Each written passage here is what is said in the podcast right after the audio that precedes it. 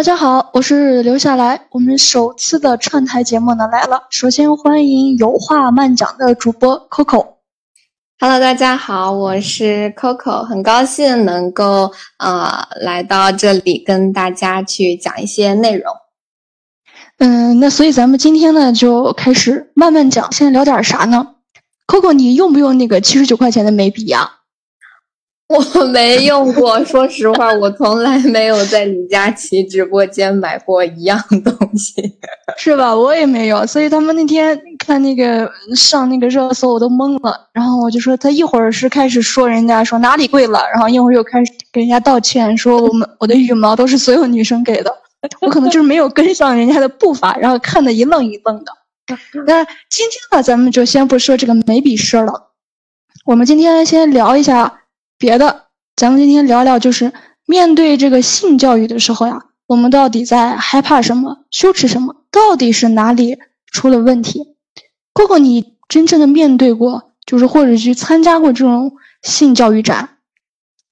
嗯，没有。说实话，说实话，我从小到大正儿八经的去逛过类似主题的展很少。然后，对之前你跟我说到过的时候，我还挺惊讶的。我说，嗯，竟然国内有这种展子，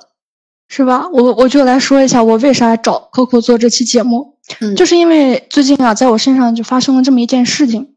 八月的时候，在贵阳有一个专门向嗯儿童开展，儿童和成人都可以参加的一个呃性教育的一个互动展览。门票呢是分去现场的，还有一个不到现场的公益门票。我就支持了一个呃公益门票，然后展方就给我给我送了一份纪纪念品的礼包。嗯，其实人家已经早就写了嘛，礼品包含一些公益门票呀、导览手册呀、贴纸呀、书签呀，还有安全套、指套这类的，就保护措施，其实很正常嘛。我本来想着就是拿到快递了，在快递站拆开看一看。但是啊，一点都没夸张。我拿到快递的那一刻，就莫名其妙开始有了一种紧张感、羞耻感，然后脸红，开始就开始脸红、加速心跳。然后刚好我那天嗯手里面拿了点东西，不太方便拆快递的时候呢，腾不出手来。工作人员其实也是好心来帮我。我的妈呀，我那会儿真的是心都快跳到嗓子眼外面了。其实人家也不知道我拆的是什么东西。所以我就在反思，我这到底是怎么回事？我就和 Coco 就分享了一下我的这个心理路程，然后跟他说了这个事情。于是呢，我们就决定要做一期这个节目。就，呃，我我自我分析啊，可能就是因为我从小也是缺乏这方面的一个正确的教育和引导。然后，当然我自身的这个学习能力肯定也是比较弱，可能我觉得我在学习，但是可能还是心理建设做的不够好。然后我就觉得，要是我要是家长的话，我这自己都不能面对这个问题，我要我怎么给孩子讲这个性知识呢？嗯，我就啊，我就就我就在想，我说那我小时候是学了这些东西了没啊？我就一直在回忆。可可，咱俩上次说过你是九零后嘛，然后我是八零后，那你你你小的时候有没有就是接受过，就是在学校里面老师正规的一些？性教育知识呀，嗯，小时候从小学开始到初中到高中的话，呃，小学的时候我记得我们其实是有那个生理卫生课的，然后但是那那个生理卫生课是由我们的体育老师教的，我印象特别深刻。我们当时小学的那个体育老师他姓黄。然后我就记得我们那一次有一节专门的体育课，就呃不是体育课，就是有一节呃课表上面写的是生理课，然后由我们的这个体育老师进来跟我们讲，他是分了两节课，一节课是呃男生留在班里，然后女生去外面去操场上自由活动，然后第二节课是。呃，由男生去操场上自由活动，女生留在班里听他讲。但是，呃，那个那节课，说实话，我我应该是没有认真听讲的，而且我看了一，哦，我我应应该是周围的同学什么，大家都没有听讲。包括老师，他其实在这个准备过程当中，他自己也只是对着那个课本啊，或者是呃一些收集到的资料啊什么的，就照着念。就其实大家根本就没有重视这节课，大家就只是觉得它是一个任务，需要就是去完成，需要有这么一节课，然后这节课上完了，就任务就结束了就可以了。然后再到初中、高中，几乎再没怎么涉及过相关的课程了，反而是呃长大之后。长大之后，我去打那个前前段时间我去打 HPV，就是酒驾。嗯嗯。然后那那个医护人员、工作人员，他们刚好那个呃社区医院就在进行相关的一个活动月吧。然后就说，呃，如果大家有需要一些卫生用具或者是一些呃用品的，可以到我这边来咨询，可以。看一下我们的这个宣传栏什么之类的，对，反而是长大之后才有这种呃活动让我参与。哦，那那你就是说的那个卫生用品，就是像卫生巾啊、卫生棉条这些吗？嗯，有卫生巾、卫生棉条，还有避孕套、避孕药之类的这些。哦，嗯。你们是小的时候就已经开始就是接触这方面的课程了，就是虽然可能效果不太怎么好，但是小学就开始有了。是的，是的。那我们还是晚一些。我记得我们是到了初中上的生物课，当时还没有什么专门的性教育这种名称，只是说一种生理课。我我甚至都回忆不起来当时上课的方式和内容，应该是没有把男生和女生分开，但是呢，大家。就是有一个共通点，就是谁都知道今天是一个特别的日子，有一个特别的章节到了。因为那个呃书上面生物课那上面有画到，就是男女生的两性的生殖器官呀，然后还有不同的身身体部位呀，大概会写到。但是哪个学生都好奇，但是哪个老师上这个课都特别尴尬。那个课到底是怎么上的，我一点儿都想不起来。但是我只记得有一个笑话。就是不知道怎么提到有说小鸟为什么生出来的时候是没有羽毛的。然后有一个男同学他说，因为啊，鸟妈妈在孵蛋的时候，它晃动了那个蛋，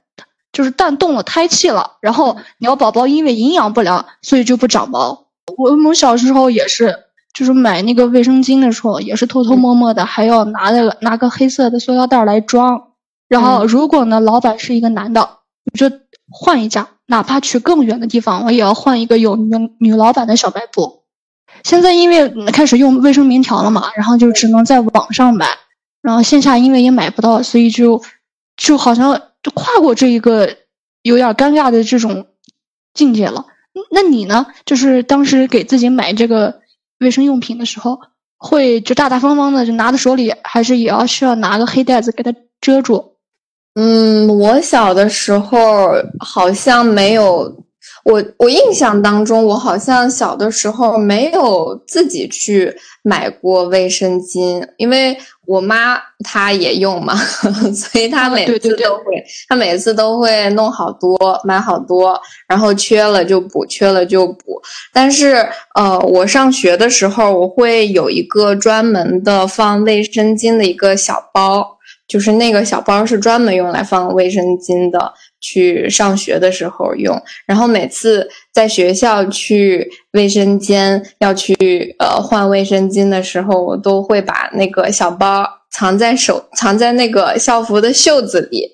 不让大家看到。对对对，然后就去上洗手间。然后长大之后，反而是那些商店的老板看到我。呃，拿了卫生巾去付款的时候，他会主动给我一个有颜色的袋子，然后装那些东西。现在哦，呃，我我其实一直都没有特别说是羞耻去线下购买卫生巾啊什么的。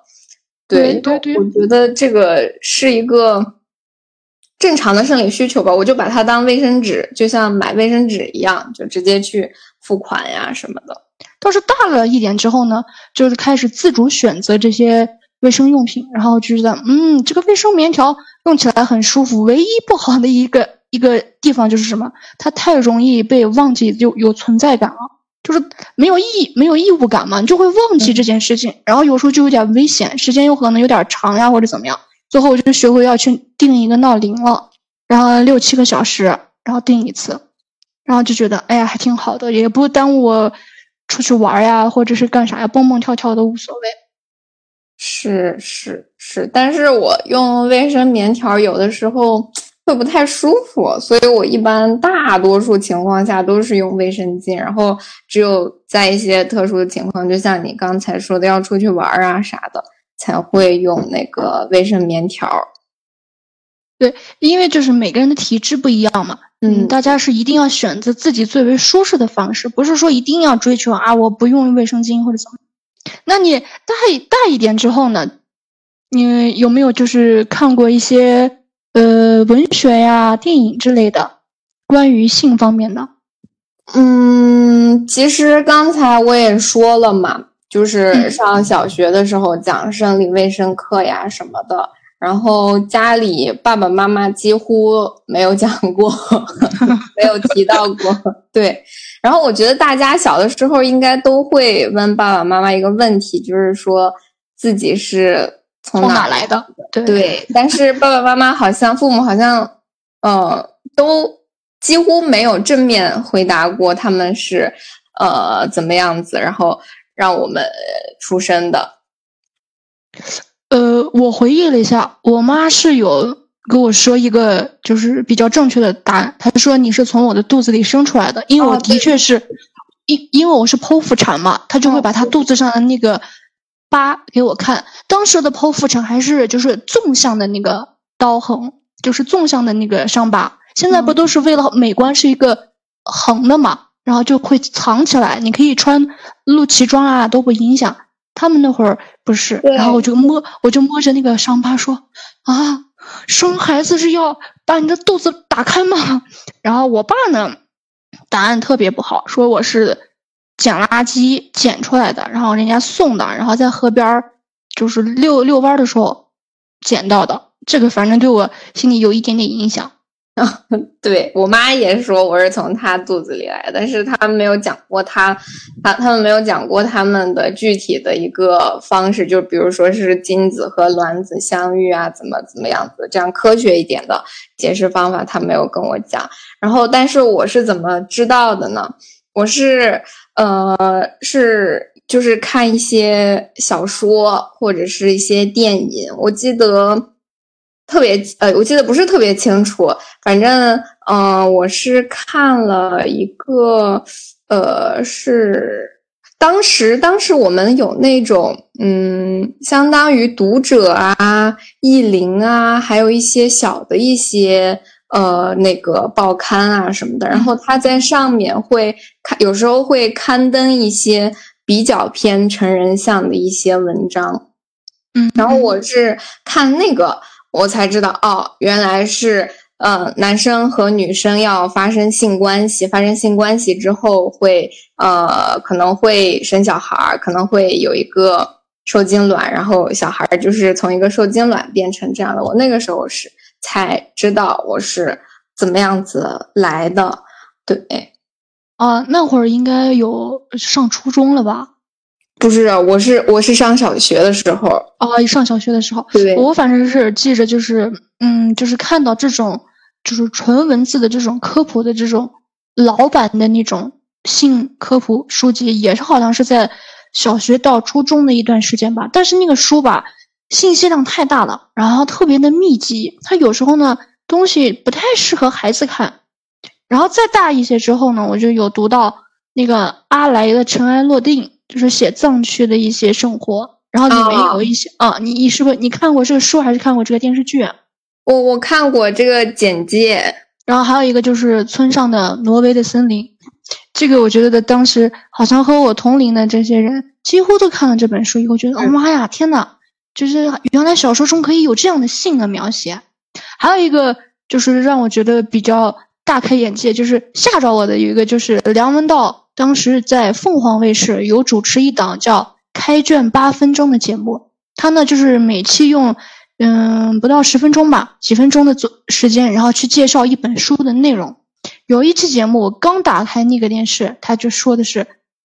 在讲一本书，叫《孤独的信》，手淫文化史。我当时吓得遥控板都快摔了，就怕家人听到。然后，但是他那本书整体讲下来，还是有一个就是性学史啊、人类发展史呀、人类心理史呀，这是是一个特别科学的一个偏向门课嘛。然后我后来仔细一想，其实能在电视上这样开诚布公的去聊这个话题，然后这么著名的书里面也能描写性，那可能就说明它真的不是说不好的东西。我好像没怎么受到过限制，除了 上初中的时候就喜欢看那个。男生女生，然后我们班主任只要在班里看到有人看这本书，就会没收，说这本书是黄书，说它是小黄书。但是其实里面的内容没什么，就呃一些更亲密的描写可能都没有。然后，但是我的爸爸妈妈，我爸我妈他们不怎么管我看书，对。但是我个人，呃，有一次。呃，受我同学推荐，然后他跟我推荐说有一部韩国的电影叫《双花店》，很好看。然后我还没问他，我说讲什么？他说你去看你就知道了。然后我就去看了《双花店》这部电影。嗯，它里面呃有一些尺度比较大的呃镜头，一些场面。然后我看到那个之后，我其实当时下意识的会有一些。生理性的不适，你知道吗？就会就就嗯，我不知道是因为嗯社会教育还是因为什么，就是我看到那些场面的时候，我会我会很排斥，我会觉得他们是在做不好的事情，这这是不好的，这是不对的。对我我并我并没有从任别的意义上面角度，我就是下意识的觉得不是他们不是好人，就很排斥。哦，对，呃呃，你呃，我记得《双花店》里面，它好像是有同性之间，是不是也有这种感情啊？是哦，你你当时是不是因为这个非主流的这种同性之间的这种情节，让让你觉得不是不是，就是所有关于性的这种场面的这种体现？对，只要只要是所有关于性的这方面的场面，我都就是发生在现实生活中，就是通过呃三 D 或者是通过现实版。这个表现出来，我都没有办法去呃很好的接受，就可能需要做很多很多心理建设才能接受。但是我反而更喜欢去看一些文字性的，就刚才说的这个呃男性同性之间的 BL 啊小说。哦，然后对我也是，我之前还是挺喜欢看的，就是还是喜欢纸片人，但是不能接受在荧幕上面看到这些。就是不要太给我冲击的直接性的画面，你可以让我自己想象，我可以享受文字给我带来的。啊，嗯，你说到这个看电影啊，我想到我也是有一部，就是我小时候就是小学的时候看过一部电影，就是香港那边关于古惑仔呀、什么黑社会的那种。我我昨天就前两天还查了一下，那里面有其中一个主角就是周星驰。我小时候不认识他是谁，但是我只记得那个故事，那个电影。龙凤茶楼嘛，然后整体的感觉还是比较就是美好的一种爱情故事主题，但是其中呢，就是会有一些尺度比较大，然后会有一些特别露骨的那种呃性爱的画面，然后我当时就觉得啊天呐，是不是香港人的电影都这样？然后就有点害怕，就害怕就是被被爸爸妈妈看到嘛。然后那会儿还看的是 CD 碟片，它不是说就是像我们现在网上随便搜一个电影。然后赶快把那个碟片藏起来，藏在最下面压住，不让他们看到，这个假装我没有看过这个东西。到了后来呢，就是《泰坦尼克号》，你你小时候应该是也看过吧？对对，就是我小时候《泰坦尼克号》是最火的时候，因为当时是大家就是就中国改革开放嘛，好像也特别接纳国外的电影呀、歌剧呀这方面。然后那会儿是啥？我们全家人家族式的聚集在一起，然后租的那个光碟来看。然后有一个堂哥看着看着就睡着了，我觉得他呢，其实是因为年龄比我大，他看这些画面他有些尴尬，他不知道怎么面对，所以他就装的睡着了。我呢，其实是似懂非懂，我也觉得他们是在干些什么，但是我不知道他们一就是我确定他们在干什么，但是不知道他们具体在干什么，就是那种模模糊糊的，就整个人是迷顿的。然后你说，你说要是说不能看吧，那大家都在一起看；但是你说要是看吧，好像每个人的表情也看着有点不太自然。然后反正这两部电影对我这个对于我对性的这个题材的这种影视呢，就是有了一点点不一样的感觉。刚开始是觉得我一个人看我害怕，然后后面觉得大家都在看，也好像也还可以，虽然都有点不太。就是自然，好像大家呃都是会有一个从众心理，因为我感觉感觉下来，你刚才说到的几个例子，好像都是自己一个人的时候觉得不好，然后但是大家都怎么样子的时候，就啊好像可以做，好像是可以的。对，就像你，我就像看那个那个性教育展，大家都去看，可能无所谓，都。觉得还就是一个教育教育转嘛，然后像我这自己一个人收到那个小礼包，我就觉得有点尴尬，有点害怕，就觉得怎么就我一个人收到的，是不是不太好？就反正这人的这个心理，我也不知道我自己到底是在害怕什么呀，害羞什么，忐忑什么。然后我就在这想，那既然我个人在面对性这个话题的时候都这么的尴尬，然后有点不自然、不自洽，那我就在想，那现在国家都一直在提倡说要把。性教育吗？正式纳入到未成年人的保护法里面。那像他们这种专业性的老师，他们在给孩子上课的时候，他们要经历的是不是比我们更难一些呢？嗯，你你身边啊，你你身边有没有就是比较适龄的小朋友？他们是在上小学，然后会不会有接触到这种性教育？我身边好像呃，上小学的小朋友不多。但是他们都说会上这个生理卫生课，可是他们根据他们的反应来看，就是对这方面，其实学校对这个方面就是看看看学校吧，就有的可能不是，还是不是特别重视，就只是去呃做一些嗯，把它当做任务，但是有一些可能就会更重视一点，反而我觉得可能是从社会上面的角度。去进行一个性教育来说是比有比较好的一个效果吧。就比如说你刚才说到的那个性教育的展，包括我查资料的时候，我也看到有很多呃街道呃专门去会在社区设立相关的这个讲座，或者是呃那个主题画会。对，嗯，就是把这个性教育。全面性的要向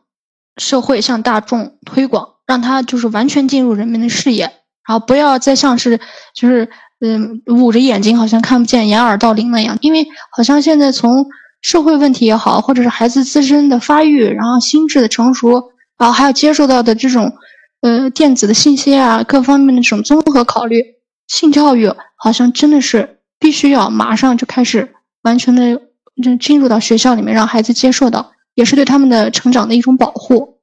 对，就我之前还跟你说到，我我之前在 B 站上面看那个，呃，闪闪闪闪发光的医生还是闪亮的医生，就那个纪录片，然后他就里面有一期就讲的是一个儿童，呃，去医院，他他他的妈妈给他过挂的是一个呃心理相关的一个科室，然后就是说他会。经常在家有一些不雅的举动，就会去呃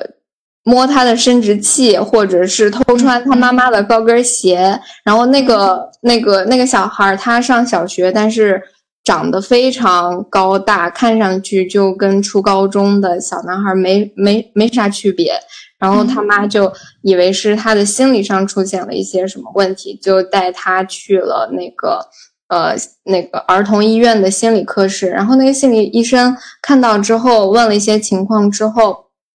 就让他去做一个内分泌的检查。嗯，结果内分泌的检查显示他是有一个性早熟的这样子的一个疾病。对，然后那个医生在科普的时候说，其实现在在现在这个社会得这种疾病的儿童其实还蛮多的。它其实是一种儿童生长发育异常的一个内分泌相关的疾病，就具体的表现，就比如说，呃，男生女生他们的第二特征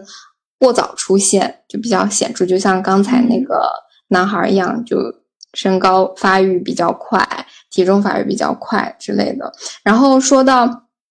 他们的这个行为，可能会如果如果干预不当。就是没有及时去干预的话，它不仅会对自己的身体产生一些危害，嗯，它其实对于社会上面来说，可能也会也有可能去造成一些嗯不安的因素，就是会可能会出现这个高大的男生去欺负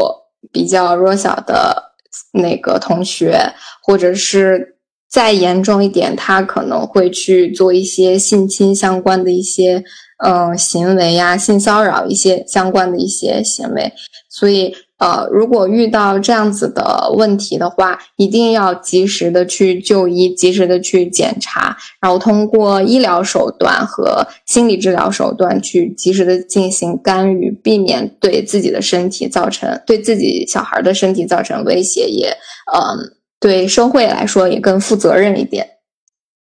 哦，就是性早熟这个，它的确就是一个疾病，就是他身体里的某一部分，它会产生一些可能是促，就是释放促进性腺激素的东西，然后让孩子就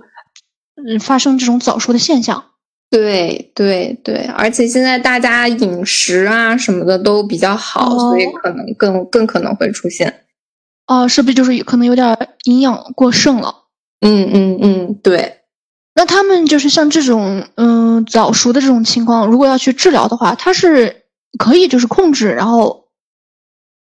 稳住的吗？还是嗯他们会有这个有有有用那个药剂，就是嗯给他们吃一些，就是把。调节内分泌的药，然后同时也要需要去外界控制，比如说让他嗯减少一些呃食物的摄入，然后增强运动之类的，这些其实是多方面的一个治疗方案。嗯，那我就是孩子啊，他如果就是他的第二性第二性特征他发育过早之后，对他自身的话，会不会心理有些影响，像自卑呀？这样的，那因为他自己可能跟周围的同龄人，然后同性别的孩子长得有点不一样，会不会受到排排挤啊？然后会不会就是有别的小朋友可能对他有一种对开玩笑或者是霸凌，可能都会发生吧？是的，是的，是的。呃，你小的时候有被比你年纪长的，或者是有身高比你高的？呃，这种同学欺负过吗？嗯，那会儿啊，就是大家因为对性其实都好奇，尤其是男生，他们对性都好奇，他们会做一种特别，就是他们男生之间会做的，就是去互相掏对方的裆部。啊，对，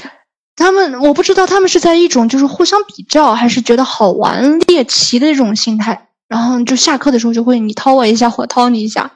然后对女生呢，一般就会弹他们的那个就是内衣的那个带子，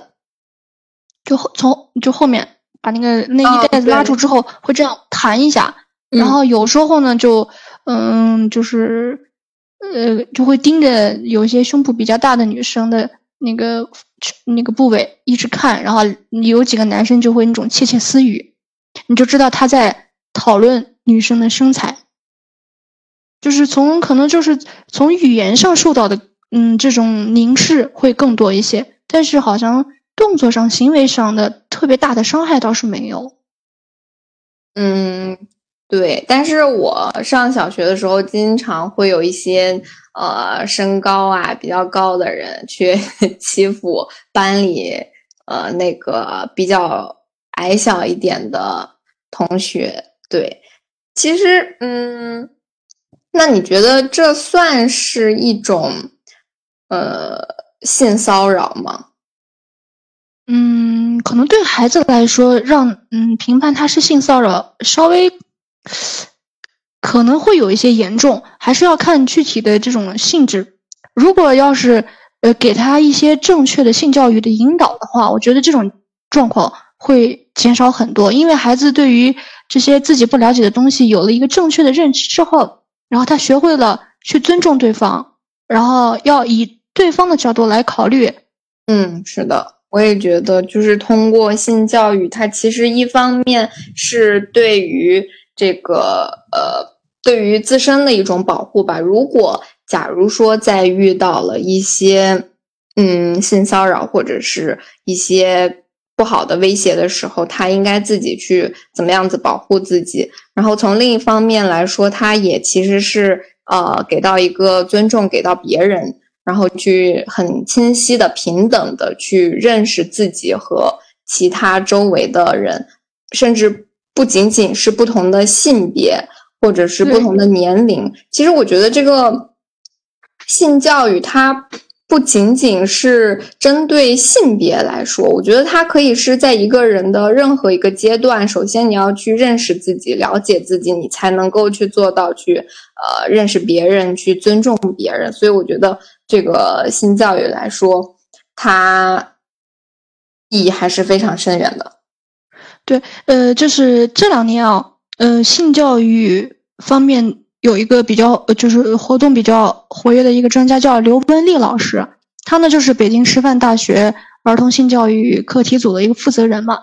在二零一七年的时候，就是由他编著的一套书叫《珍爱生命》，小学生。性健康教育读本，因为有一些插图的尺度比较大，然后家长质疑这个书籍的正确性之后，然后在微博上就发了这个帖子，然后就引起了大众的一个讨论。这也是第一次让性教育这三个字第一次进入更为大众的一个视野嘛。然后当时他们的编写组也就是对这个回应说：“我们是拒绝闭眼黑，我们提倡的是全面的性教育。”然后刘文丽老师自己也说呢，当一个人的身体器官的科学名称他自己都不能从我们的嘴里面说出来，这个器官的结构和功能，他能得到一个正确的描述吗？退一万步讲，如果一个孩子遭受到了性侵害，他连自己什么地方被触摸都描述不清楚，那如何可以得到一个有效的保护？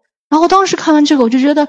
真的好像我们。就是现在的小朋友也好，或者我们小时候也好，对于我们的生殖器官，好像都是用一种代名词，比如说男孩子的叫小弟弟，女孩子的叫小妹妹，然后乳房的话，我们可能叫小咪咪或者怎么样，好像很少有家长或者是老师给我们正确的一个引导，说我们要去把它科学名称喊出来，好像这个东西从就有点烫嘴，说不出来，就是我觉得这个就比较奇特。然后我我就看了一下他们说的这个全面性教育，好像就是你刚刚说的。其实它不仅仅是对于男女两性，它所提倡的这种教育的范围呢是非常广泛的，有我们的在就是情绪上面的给予合作，还有我们对于孩子、对于其他人的一个多元尊重、平等包容的提倡的一个性教育，都是在都是在包含在里面的。他呢也不是只是说去讲防性侵的，因为这你要是只说这个性教育是讲怎么不让别人伤害你，可能会给孩子留下一个对性不好的感觉，有紧张、恐惧、厌恶。然后这个呢也是刘文丽老师一直提出的，说大家一定要正确的、更包容的耐下心去真正的了解一下什么叫全面性教育。然后我看了一下他所提出来的一些东西。其实我觉得跟我们国家现在提倡的二十四字社会主义核心价值观其实挺像的。你看他会真的，你看他写他写的这个嘛，我们的全面性教育呢，所谓的性，其实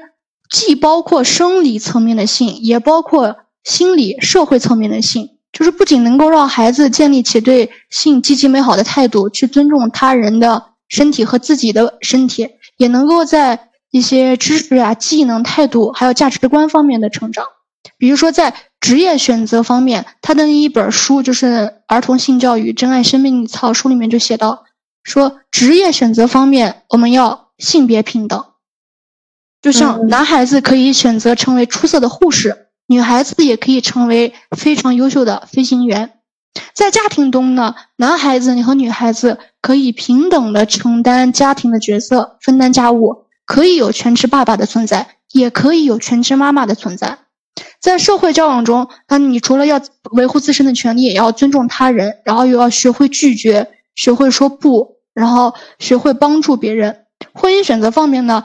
就是当时大众比较有争议的一点，就是他写到，不论你是结婚还是不婚，都可以生活的很幸福。然后有的人有很多人就说呢，这一条东西他是宣扬了一个东西，说让孩子不结婚，这个是要断子绝孙的，这点就不好。所以当时就把这一点拉出来之后，就在微博上一直在抨击他们。然后还有一个就是要培养孩子和性相关的一些生活技能，比如说沟通呀、协商呀、理解对方呀、有共同共共共情性呀，然后尊重他人的权利呀，还有尊重多元的性别，还有性倾向。然后就是我觉得这个你说跟富强、民主、文明、和谐、自由、平等、公正、法治、爱国、敬业、诚信、友善，其实它没有什么区别嘛，都是让孩子提高他的这个。人口素就是国民素质嘛，素质教育要提高上去，所以大家可能是很多人可能就是像我们之前一样，我也是之前觉得性教育讲的是啥，就是讲我们怎么预防性侵，怎么给孩子讲我是从哪来的，然后爸爸妈妈是怎么来呃生孩子的。其实他讲的这个东西呢，是一个非常全面性的，嗯。我其实我个人来说，我跟我的同学，就是跟我的同龄人去交流跟性相关的一些话题，我是没有什么，比如说没有什么羞耻，或者是有一些害怕的。但是我比较害怕的是跟我的长辈，就是比如说跟我父母，或者是跟其他亲戚，他们去讲一些，甚至基本上都。没有讲过，没有跟他们提到过跟呃性相关的一些话题，就是避免我们就避免不谈这个论，不谈论这个问题，反正大家都知道，然后也没有必要再把它说出来。是的，嗯，我也而且有的时候，有的时候我们的观念其实相差还蛮大的。呃，您刚你刚才说到的那个全面性教育，其实我觉得它不仅仅是呃针对或者是面向小朋友、初中生、高中生、学生这类的，我觉得它这个全面性可能还体现在它是要向全社会去普及相关的一些东西。因为我觉得你刚才讲到的里头的内容，其实让我也受到了教育，包括我们现在讨论的这个。这些话题都是希望能够引起别人去重视这个方面的东西，所以我觉得全面性教育它可能不仅仅是年龄方面、性别方面，它可能还是面向整个全社会所有人都应该去学习，都应该去接受这个方面的教育，然后把自己的认知不断的提高、不断的更新。对，因为就像咱们刚才说的，其实二零年的时候。才真正的将这个性教育纳入到未成年保护法里面嘛，然后是在来年的六月份开始是要正式进行的。就是现在大家都是知道了啊，孩子要接受性教育，但是这只是跨出了第一步，后面九十九步到底怎么全面的推进这个事情，才其实是更难的。首先我们就要找到老师，然后就给他做一些相关的。专业性的培训，首先就要让老师克服这种心理障碍。我就在想，如果我是一个孩子的家长，或者是我是一个老师，我在面对这个性话题的时候，我自己都面红耳赤，不能很就是很坦然的去接受他，去聊他，那我怎么给孩子说呢？其实这首先要克服的是成人心里面的那种不自然的害怕、恐惧，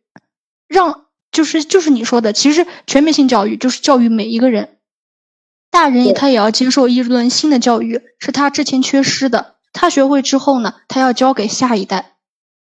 就是孩子和成人其实都需要，比起孩子，可能成人是更需要一些的，因为孩子的抚养教育还是要靠这些老师呀、家长呀，然后共同协力，才能让他有一个正确的认知嘛。是的，是的。呃，你刚刚还说，其实。呃，说到这个，就是因为他已经里面也提到了嘛，在这个生活中，就是男女双方的性别是要平等的，就是家庭的这个分担呀，然后教育孩子呀，不能再像以前一样说把所有的责任压力全压给男方。但是呢，妈妈这边呢，生了孩子就一定要辞职，然后做全职的母亲，一定要牺牲自己的事业。其实双方男女两方，大家都要有个共识。我们在组成家庭之后，在教育小孩子的这个问题上，我们是共同协作努力的。大家要商量一个更好的方法，比如说，可能妈妈相比较真的特别有挣钱的能力，她完全可以去做一个负责外面挣钱的一个职业职业女强人。爸爸呢，刚好性格也比较细腻，他也更喜欢在家中照顾孩子，那就完全可以让他做全职爸爸嘛。然后两个人的这个角色呢，也可以就是互换，就是大家一年你在外面，我在家里面负责，然后两个人经常有一个角色的一个轮流的一个适配感。然后大家在这种可能呃所谓说的什么丧偶式婚姻啊，然后爸爸是不管孩子呀，然后妈妈的这个。呃，也呃，就是责任压力过大呀，这些问题我觉得都可以得到解决，而且每个人都会活得相对于轻松一些。就是你要说现在大家都觉得好像生了孩子累，那肯定就是对于母亲来说，她的母职上的承担更多一些嘛。然后爸爸也觉得我很累，我一天在外面挣钱，你就一天在家里做做家务、带带孩子，怎么能说有我累呢？你有多累呢？就很多人就会有这种。观念上的互相不理解，就导致可能两个人家庭反而会有一些冲突，不太那么融洽。如果我觉得大家有这种全面性教育的这种知识的这种普及，可能对于对方和自己都能更宽容一些，能选到一个更宽的一种选择的一种面相。那我觉得这个其实真的挺好的，不不单是对孩子，对我们也挺好的。全职爸爸啊，有一天他写了一篇那个知乎的文章，然后说他给。他的儿子，然后和妈妈一起去买了一条裙子，然后让他去穿着上学了。你你看过那个那篇文章没？我看了，是吧？我当时就觉得他们夫妻俩真的把所有的这种就性教育，就全面性教育的这种知识点，一下子就能给孩子通过真实的事件，然后给他们传输过去。孩子，我觉得真的就在无形之中得到了这种帮助也好，引导也好。我觉得对他今后的人生还是挺有一些丰富的这种扩充的作用。是是，你就是给大家就大概讲一下，就是说孩子就穿了这个裙子去学校之后呢，老师就觉得特别吃惊，说你这不能穿奇装异服来，你真的必须给我回去换了，不能再穿这个。然后体育老师就专门挑了一节课把孩子骂了一顿，然后那个。小小男生呢，就专门去就掀她的裙子，觉得好奇嘛。但是女孩子呢，有些觉得男孩子也是可以穿裙子的，然后和我们一起做游戏也无所谓。然后对于就是这个事情，然后爸爸妈妈呢给孩子的鼓励就是孩子回来很沮丧嘛，觉得自己穿裙子是个错事，然后他们就把那个朋友圈下面叔叔阿姨的那个留言挨个读给孩子听，给他看，然后让他知道有很多阿姨在支持他，然后叔叔在夸他眼光不错。然后孩子好像立马心情就转变了，就好了。其实后续的这个情况呢，就是孩子穿了两天裙子之后，新鲜劲过了，然后他觉得玩滑板的时候穿裙子不方便，回来又把裙子脱了，然后又换回了裤子。他的这个影响好像没有大家所说的那么严重，说男孩子一定要跟男孩子一样，不能穿女孩子不男不女，对于他的性别气质会有影响。其实孩子他自己找到一个舒适的方式之后，他就会去选择更好的一个。东西，他觉得裙子不方便，那我接着穿裤子嘛，这不影响他做一个非常健康快乐的小男生啊。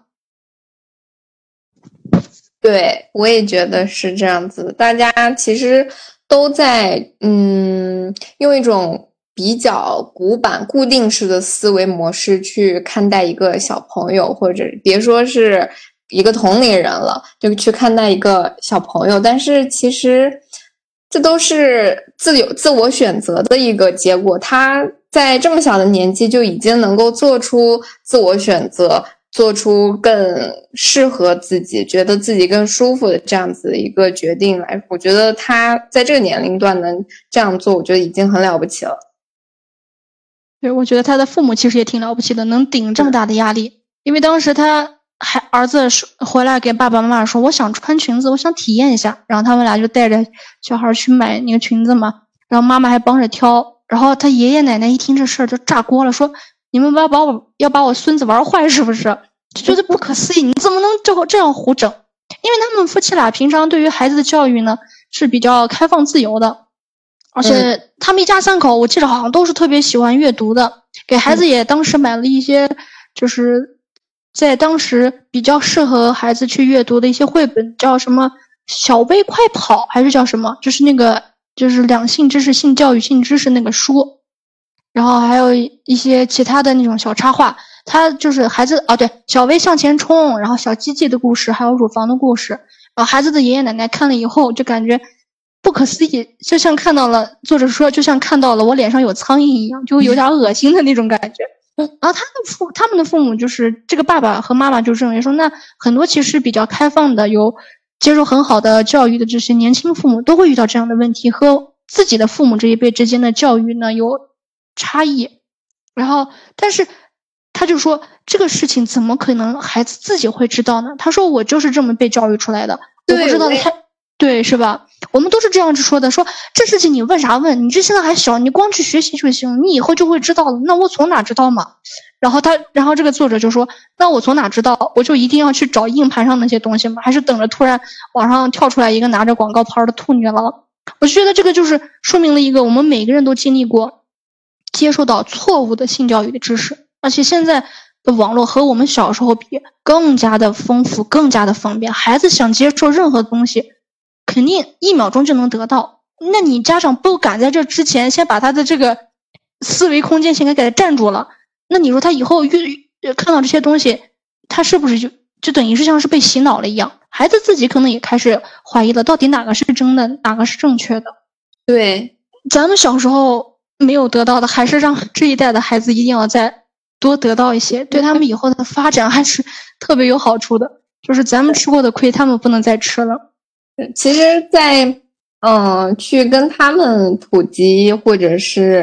呃说一些相关的内容的时候，对我们自己来说也是一种提升。我们可以用更恰，学会用更恰当的方法去跟小朋友相处，或者是在。交流沟通的过程当中，无意之间会增进呃这个亲子之间的亲密关系。其实呃，不管是从知识教育上面来讲，还是从个人的自身发展来讲，还是从这个家庭关系的维护上面来讲，我觉得性教育不管是嗯通过什么样子的方式，它都是很有必要的。然后之前，嗯之前我还看到了一个网站，就是专门去呃介绍一些这个方面的一个东西，可以把它理解成一个性教育知识的普及网站吧。但是那个网站，对那个网站的嗯创作者他说，可能因为赤字没有办法去继续维护了，但是那个网站呃还在。之后可以贴到这个简介里面给大家去看一看。我看了一下它里面的内容，呃，都很科学，就完全意义上的是一个普及性的，没有任何其他奇奇怪怪的东西，大家可以放心去看一看。然后说到这个性教育嘛，其实就是说到我们最不愿意提到的这个事情了，就是你刚刚说的这个。网址，他那个创作这个网址的人在下面也写了一个一句话，他说就是希望以此能慰藉在社会上少发现少少发生一些恶性的事件。其实我也我们也都知道，他说的是一些就是对孩子，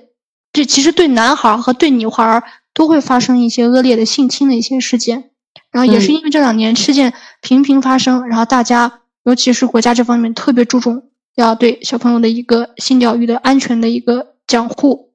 嗯，那你你你小时候，Coco 有没有发生过，就是长大以后职场性骚扰也好，或者是被陌生人有过性骚扰吗？嗯，有，我记，反正是我记得是小的时候，我去上那个英语补习班，然后下课之后我就往家走，要先走到公交站，然后坐公交回家。就在我我我走到公交站的那个路上旁边，它有一个，当时它有一个快要拆迁的一个平房的一块区域吧。然后我那天下课之后刚好路过，路过那儿就有一个戴褐色，我记得很清楚，戴褐色墨镜的大叔，他就问我，他说：“哎，小朋友，你是下课了吗？今天是周末呀，你怎么还上课呀？”我说：“哦，我去呃上这个英语补习班。”然后他说：“哎，我也想给我们家的小朋友去报一个，你能带我去学校吗？”我说：“就就顺着这这条路往下走就行了。”然后他说：“那你带我去吧。”我说：“好吧。”然后我正准备带他往正确的大路上面去到那个学校的时候，他说他指了指旁边的那一块平房，说：“哎，我知道一条小路，从这里走，嗯，更近一点。”然后我就跟他走两步，我说：“那行吧。”我就跟他往前走了两步，但是我就觉得他的手一直搭在我的肩上，我觉得很不舒服，我当时就觉得不太对劲儿。我说：“那你自己去吧，反正我跟你讲了大概的方向，你自己去吧。”然后我转头就跑掉了，转头就跑到公交站，刚好公交车来了，我就上车了。但是回去之后，这件事儿我也没跟我爸我妈说，我就当时就隐隐就觉得不对劲儿，是吧？我特别能理解你说的这种隐隐的不对劲。就是我想了一下，我这么大以来，在职场上我比较幸运，我的领导呀、同事呀。都挺好的，没有说像他们说那么职场 PUA 啊，或者职场性骚扰这些都没有。但是我在陌生人身上，或者是就是一些长辈的身上，发生过一些不好的事情。就是我挑了三件比较让我印象深刻的。第一件就是我十几岁的时候，那会儿在外地上高中嘛，就是初中就去外地，初中上完就到外地嘛。我们那会儿是住宿学校的，嗯，那会儿我记得好像晚上是平安夜还是圣诞节。然后刚好是周末，然后我们就在学校外面，嗯，那会儿还流行什么买苹果呀啥的，大家在那买苹果。然后我就看着我对面迎面走过来一个老大爷和他老伴儿，两个人就颤颤巍巍走过来。然后我和他和他们就是面对面嘛，马上就要碰到一起的时候，那个老大爷突然一下子就过来拍了我的胸部一下，就等于是。就我这在我毫不预防的情况下拍了我胸部一下，然后当时整个人都懵掉了，我就不知道怎么回事。然后他又呢，把手反转过来之后，然后示意要我手里面的那个空的那个半还没有空的水瓶子。他俩呢，其实就是在学校门口专门等那些孩子喝完水之后，要把那瓶子收回去要卖的。嗯，所以他这个行动一出来之后，我一下子就懵了，我就觉得。他是真的要故意袭胸打我呢，还是他想拍我，示意我让我把瓶子给他？但是你说你要拍我，你也没必要一下子一巴掌全拍到我胸部吧？当时虽然是冬天，我穿的是羽绒服，但是你说你也不能不知道那个部位吧？你你最起码是不不管不管你是陌生人还是熟人，我们也没有这样跟别人打过招呼。但是我当时还是整个人是迷惑的，我觉得我可能是多想了，是我的问题。然后我也没有跟我的同学说，然后我就把手里的瓶子给他了，我还给他了，真的是生气。然后反正回到宿舍嘛，反正就觉得不舒服，但是也没提这个事情。我觉得可能是我多想。然后第二件事呢，就是在大学的暑假的时候，被一个男性的长辈猥亵嘛。这次的感觉跟上次就完全不一样。这次是没有困惑，我非常肯定对方是故意的，而且是蓄谋已久的。因为这件事情发生过后，我又复盘了一些。呃，和他之前的一些交往的事情，就有些所谓啊，这些人的，他们这些人的对小贝的一些关爱的举动呀，其实都是一寸寸、一步步得寸进尺，都是在对对方的一种试探。他在试探你的接受的底线在哪里，他在试探你的心理承受能力，他在试探你知不知道他在干什么。其实他当时在摸我身体的时候，就是猥亵的时候，我心里。就就还没有猥亵，就是在试探我的时候，我心里是有膈应的。就像你刚刚说的，我觉得不舒服，但是没有人告诉过我，如果有人对你做出这种亲密的举动，抚摸你，你不舒服，你应该怎么办？你怎么解决？你怎么求助？我们比较弱小嘛，所以我们能做的就是暗示自己，我多想了，可能对方就是一个都做了老爷的一个人了，他怎么能这样呢？是吧？不可能呀。然后就把这问题，所以就归结在自己的身上。但是真当猥亵发生那一刻开始。我就真的特别恨自己，觉得自己之前就是个傻子。嗯，就是事情明明已经发生了，你可以有一个预防的机制，那你为什么没把它遏制在那了？这也是其实后来很多人在对受害者的一种，就是所谓的就是不完美受害者的一种评判，就说你可以，你原本可以怎么怎么怎么，你为什么没有怎么怎么？你就会觉得被你被别人一问，你也会觉得，哎，是呀，那我为什么没有及时制止呢？所以这个事情，我就后来也想了很多，我就觉得自己真的是比较万幸，家里很快就是有人回来了嘛，嗯，没有发生在下一步的迫害或者怎么样。但是在这个事件之后呢，我就开始进行自我的一种性教育的科普，然后去了解，去发现，其实这就和就跟很多的性侵者的说辞一样。他们也会给你事后说：“哎呀，我这样对你是因为我喜欢你，你是个好孩子，你呢不能把这件事情告诉给别人。”然后反过头呢，就会开始对你有一些羞辱，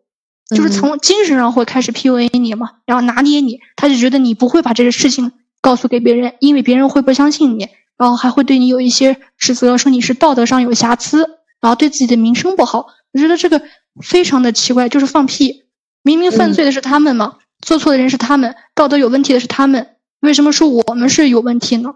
所以我比较幸运的，更幸运的一点是我和我妈的关系特别的亲密，然后我就告诉她了这件事。嗯，她呢非常的相信我，然后也特别保护我，没有像一些家长就是质疑孩子说你就是太小了，你懂这些啥呀？你一天脑子里瞎想八想。她呢就是立马隔离了这个人，然后我们就从此再没有没有再有再有来往过，就把把我整个人就保护起来，不再受到第二次的这种呃侵害或者有伤害的机会。所以这个事情呢，反正有一些后事后续的一些事情，如果有合适的机会的话，也可以再出一期呃播客的节目。嗯，然后这就是第二件事嘛。第三件事就是我曾经也遇到过一个录音癖，但是在经过两件事情之后，我也发现了有很多人有这种啊，是的，有这种有有这种这种习习惯也好，或者恶习也好，或者是心理上的疾病也好，然后我就知道了。面对录音癖的时候，我应该怎么自我保护、自我防护？千万不要觉得害怕，不要大喊大叫，然后不要让他觉得他的这种举动，然后刺激到你，让你有了一些就是就是惊慌失失措的这种感觉，他会心里面特别有满足感。然后这次呢，我就没有表现出什么不安呀、困惑呀，呃，这些都没有，我只是就盯着对方的眼睛，一直盯着他。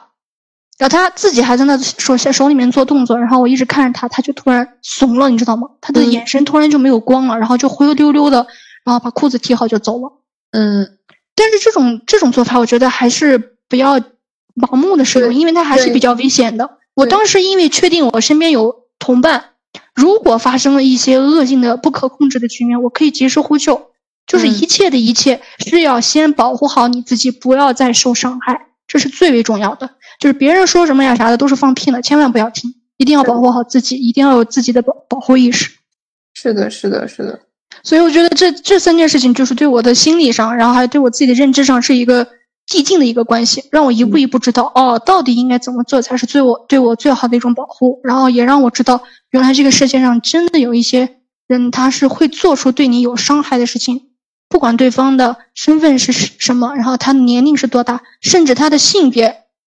是男是女，他都可能会伤害你，所以就是不论是受受伤的人还是施害的人，他都有可能是男生，也有可能是女生，所以大家要把这个事情就是更加全面的去了解他，然后也也可能会让有一些受到伤害的男生更勇于的站出来，然后说出来自己的经历，然后让大家才能意识到这个事情真正的一些真相吧。是的，是的，其实。我觉得性骚扰，它，呃，严格意义上来讲，我觉得它是一种，呃，双方之间这个权力悬殊的一个博弈的一个过程。呃，一般都是像这个比较强大的这一方，会向相对来说比较弱势的这一方去施加一些压力，呃，去做出一些行为，然后让这个弱势的一方。他一方面没有办法去拒绝，或者是说向别人去说了，但是大家不相信，大家都站在强势的那一方。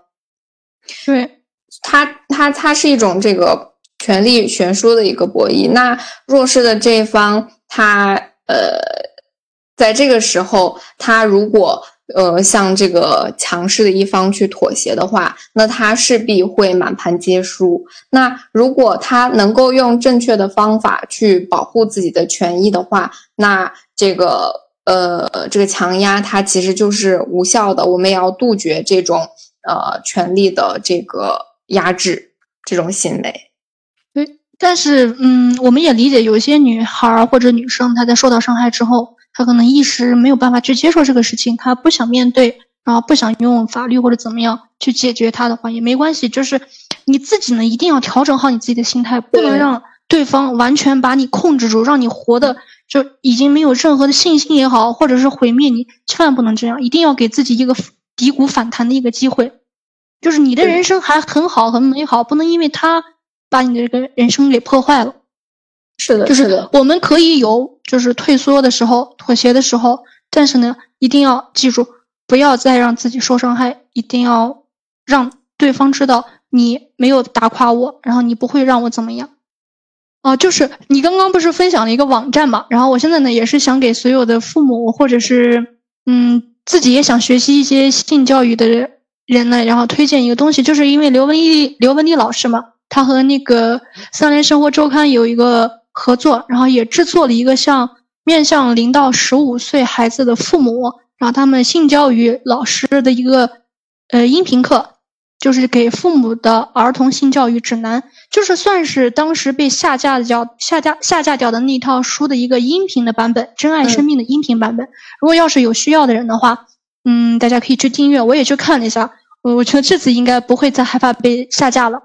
有时间的话，我也还是会准备，就是买来听一听，学习学习的。因为我觉得我自己还是这方面有一些些还是薄弱，就是一个小小的礼礼盒，就是一包裹都能让我 脸红心跳。我觉得我自己的心理建设有点崩溃，一次次崩溃，一次次重建。嗯，就大概我就是分享这些吧。那 Coco 呢？你还有什么想说的吗？嗯，还是希望大家能够不要耻于把信说出来，不要呃把这个归结成自我羞耻的一种。我觉得性它其实就是一种呃，就是一个物品，或者是一个知识，或者是一件事儿，没有什么好羞耻的。你。如果羞耻的话，那你反而其实是被他所束缚了。所以，呃，希望大家能够在享受性自由的同时，呃，能够去很好的把握自己的快乐人生。好，对对对，就是如果有人对你做了坏事，还对你挑三拣四，说说三道四，你就要说，就是《甄嬛甄甄嬛传》里面一个句台词叫什么？翠果撕烂他的嘴，还是打烂他的嘴，是吗？对，你看过吗？对对对，叫翠哎，对，打烂他的嘴，那就行。那我们这一期节目就到这了，我们下期节目再见。好的，好了，拜拜，拜拜。